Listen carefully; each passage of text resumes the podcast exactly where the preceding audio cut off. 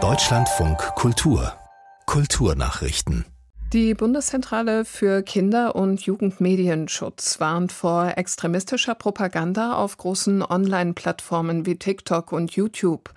Eine Sprecherin sagte den Zeitungen der Funke Mediengruppe, Inhalte etwa von rechtsextremen Akteuren seien in vielen Fällen jugendaffin gestaltet.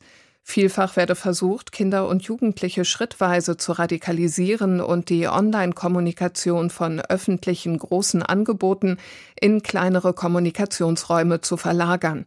Wurde rechtsextreme Propaganda früher oft über Musik verbreitet, gelte mittlerweile Online-Plattformen als zentral.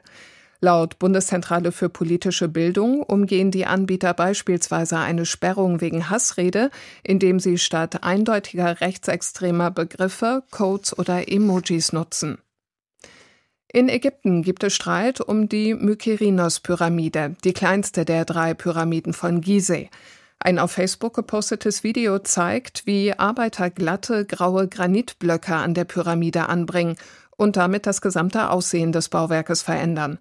Von der Regierung ist das so gewollt. Der Generalsekretär der ägyptischen Altertumsbehörde Mustafa Waziri postete ein Video auf Facebook, in dem er von einem Jahrhundertprojekt spricht. Neben Zuspruch erntet das Vorhaben allerdings auch Kritik. Insbesondere die ägyptische Archäologin und Professorin Monika Hanna äußerte sich mehrfach ablehnend.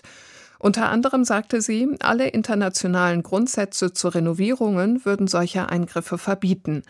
Ein anderer Nutzer postete, das sei so, als wolle man den schiefen Turm von Pisa gerade rücken. Brad Pitt wird in Quentin Tarantinos neuem Film The Movie Critic mitspielen.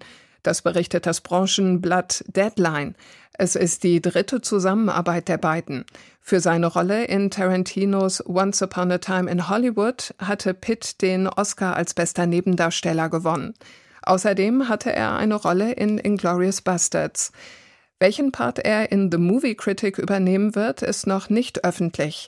Es soll Tarantinos letzter Film werden und von einem Kritiker für Pornofilme in den 1970er Jahren handeln.